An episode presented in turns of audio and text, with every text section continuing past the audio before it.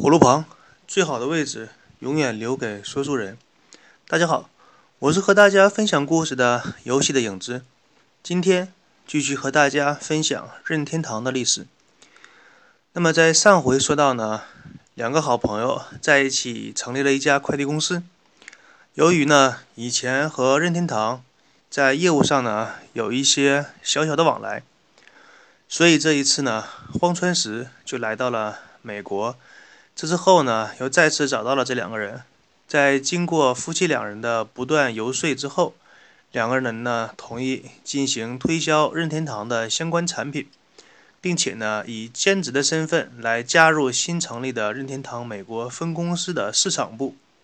这样一来呢，任天堂美国分公司就由原来的夫妻店变成了拥有四名员工的小超市。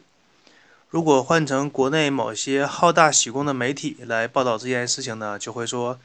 某某公司喜大普奔，在董事长荒川石的英明领导之下，将原来的员工规模增加了一倍，并解决了社会待业青年的就业问题。这一切都是套路啊！由于人手增加之后，夫妻两人的工作压力呢，相对来说也就减轻了不少，但是。他们也没有忘记日本那边的山内博的叮嘱，要时时刻刻注意观察自己的对手。在一切前期工作都准备完成之后，他们开始贩卖自己的第一款产品，就是当时风靡日本的《镭射枪手》这款游戏。这款游戏呢，在我以前的音频节目当中也做过介绍，这里就不再重复。但是由于种种原因吧。这款游戏从日本本土运到美国夫妻店两个人手里的时候，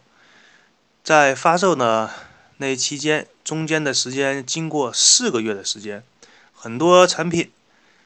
尤其是电子产品，它是有时效性的。一旦过了那个热卖的时期，你要是再去买的话，可能就应者寥寥，甚至是无人问津都非常有可能。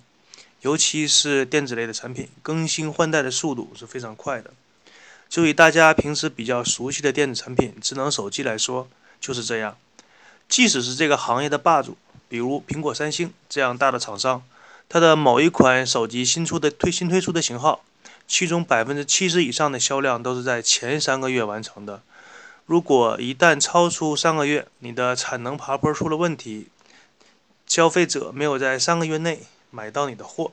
比如你卖断货了。或者是你供应不上，那么你的销量将受到极大的影响，因为在三个月之后，就算你的产品数量供量供应再好，也没有多少消费者会来买了。三个月是手机销售的黄金期间。正是由于这个原因呢，原来在日本卖的非常好的产品，等它运到美国来的时候，美国这边卖的却非常的凄惨。那么夫妻两人将这一情况写了个总结，加上公司的市场部的两个助手，也就是新入公司的那两个哥们儿，也劝说他们两个人马上向日本那边总部报告一下情况，把这一客观因素向日本那边反映一下。那么当山内博接起电话，听到自己的女婿向自己反映这一问题的时候呢，并没有流露出丝毫的同情和怜悯，甚至连一点点的鼓励都没有。相反，态度却十分的冰冷。山内博和荒川石说：“这个本来就是这样的情况。日本的东京和美国的纽约，它是地球两边最远的城市，加上那边发货的时候，其中运托费手续也是十分的繁琐，途中还要经历各个国家的海关抽查，所以耽误时间是无法避免，并且。”山内博还用言语来刺激荒川石，说：“你不要把这些客观因素放在你失败的第一原因，是你的经营策略不对。你要好好的用脑子想一想，该具体怎么做。用国内一些土鳖企业家的话说，就是你不要为失败找借口，你要去为成功找方法。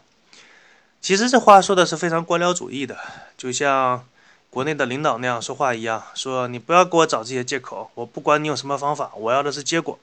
但你们如果没有好的过程的话，怎么会有那样的结果呢？就莫名其妙的说法。虽然遇到一个不讲道理的领导，对任何一个人来说都是令人心情不好的事情。但是荒川石毕竟还是做大事的人，在冷静下来之后，考虑了一下，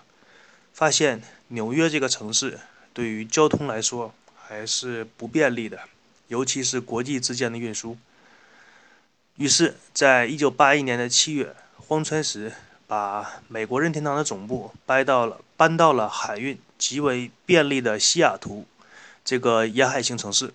这也就解释了为什么说那么多的外企在我国的沿海地区建造了自己的分公司，同时也说明了为什么东南沿海呀是我国最富裕的地区，几乎所有靠海的城市都要比内陆靠山的城市要富裕一些，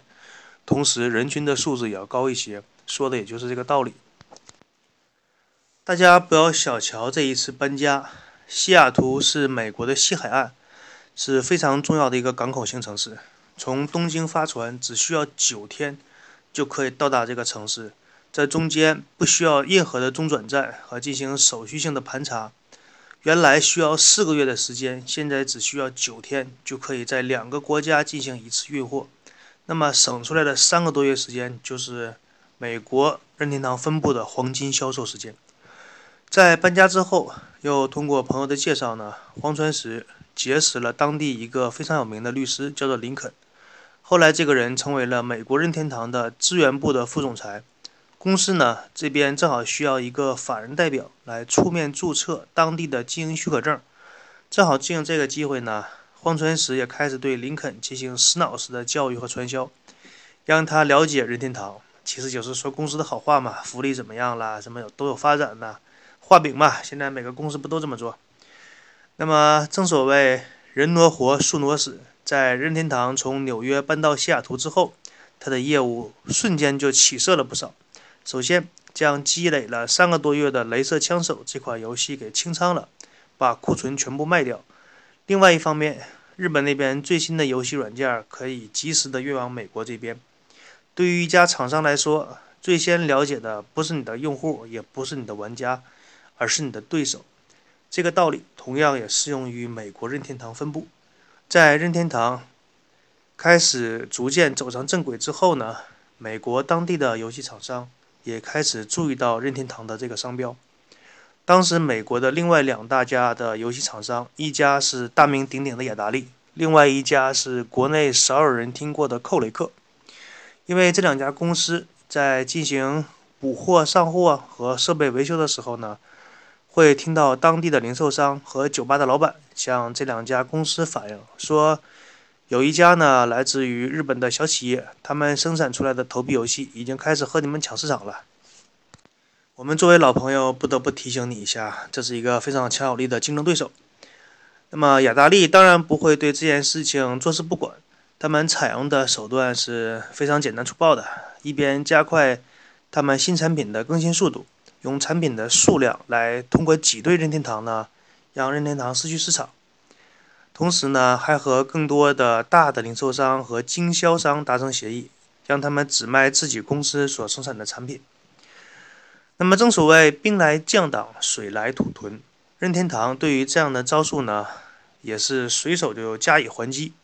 他们一方面积极参加一些社会活动，比如说某个公园开一次什么 party 呀。某个歌星的演唱会啊，什么什么地方举办一次社交性活动啦，教堂举办唱诗班呢，任天堂都会积极的参与其中，然后呢，悄悄地在后边打上自己的公司标志，比如说在墙上画涂鸦呀，让几个志愿者穿上印有自己公司的 T 恤衫呐，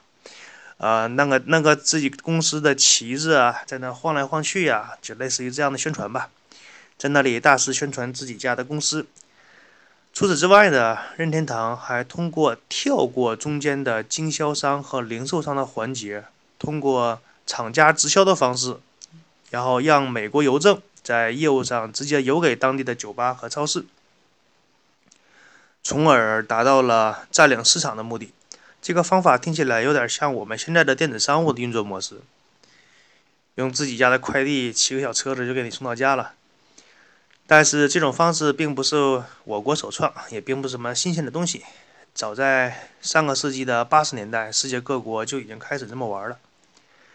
由于这一销售和宣传的方式很有效，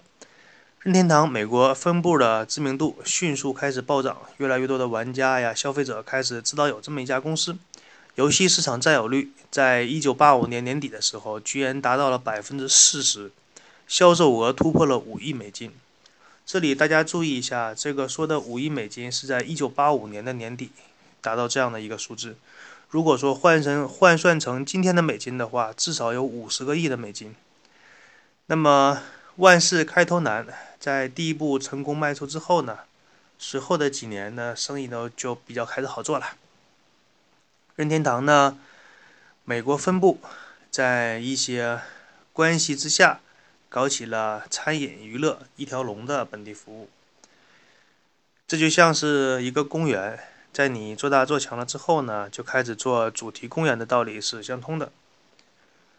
关于那么这个游戏和娱乐产业相关的一些周边产品呢，也就开始生产，并且呢取得了不错的市场反应。说白了就是开始挣钱了。那住在美国分部这边呢，开始。创业的时候呢，日本的国内又开始了一个新的游戏风波，日本的本土那边要出事情了。游戏市场呢，在这个时候不知道什么原因开始萎缩。这个时候呢，荒川石接到山内博的电话，说马上要往美国那边派去一个非常有实力的游戏设计师，到美国对美国分部那边的。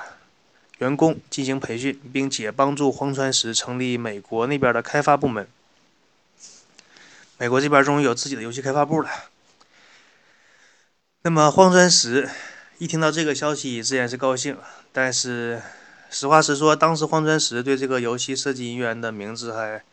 没有怎么太在意，反而是在电话当中对前些日子从国内运来的新游戏，叫做《吕子刚》这款游戏。大为赞赏，说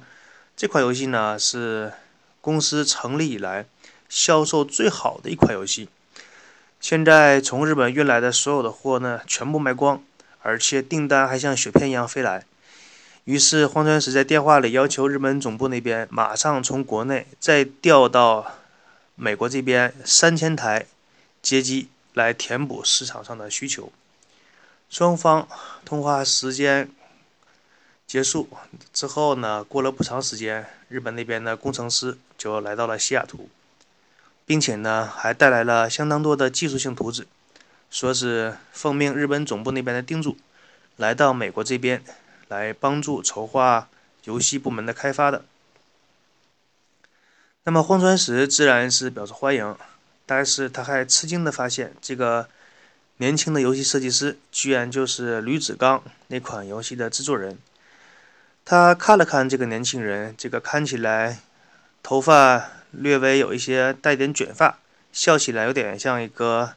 马戏团小丑的年轻人。问你叫什么名字啊？年轻人略有一些拘束地说：“我叫宫本茂。”那么故事讲到这里呢，可能有的听众好奇的会问：说吕子刚这款游戏怎么从来都没有听说过呀？什么叫吕子刚？事实上呢，这款游戏，这个吕子刚这个名字呢，是他最开始的名字。他最开始这个叫的名字并不是十分出名。他后来因为版权的问题改过一次名字，改过名字之后的名字那才叫出名。那么至于他改完后的名字叫什么呢？由于时间的关系呢，今天不能告诉大家。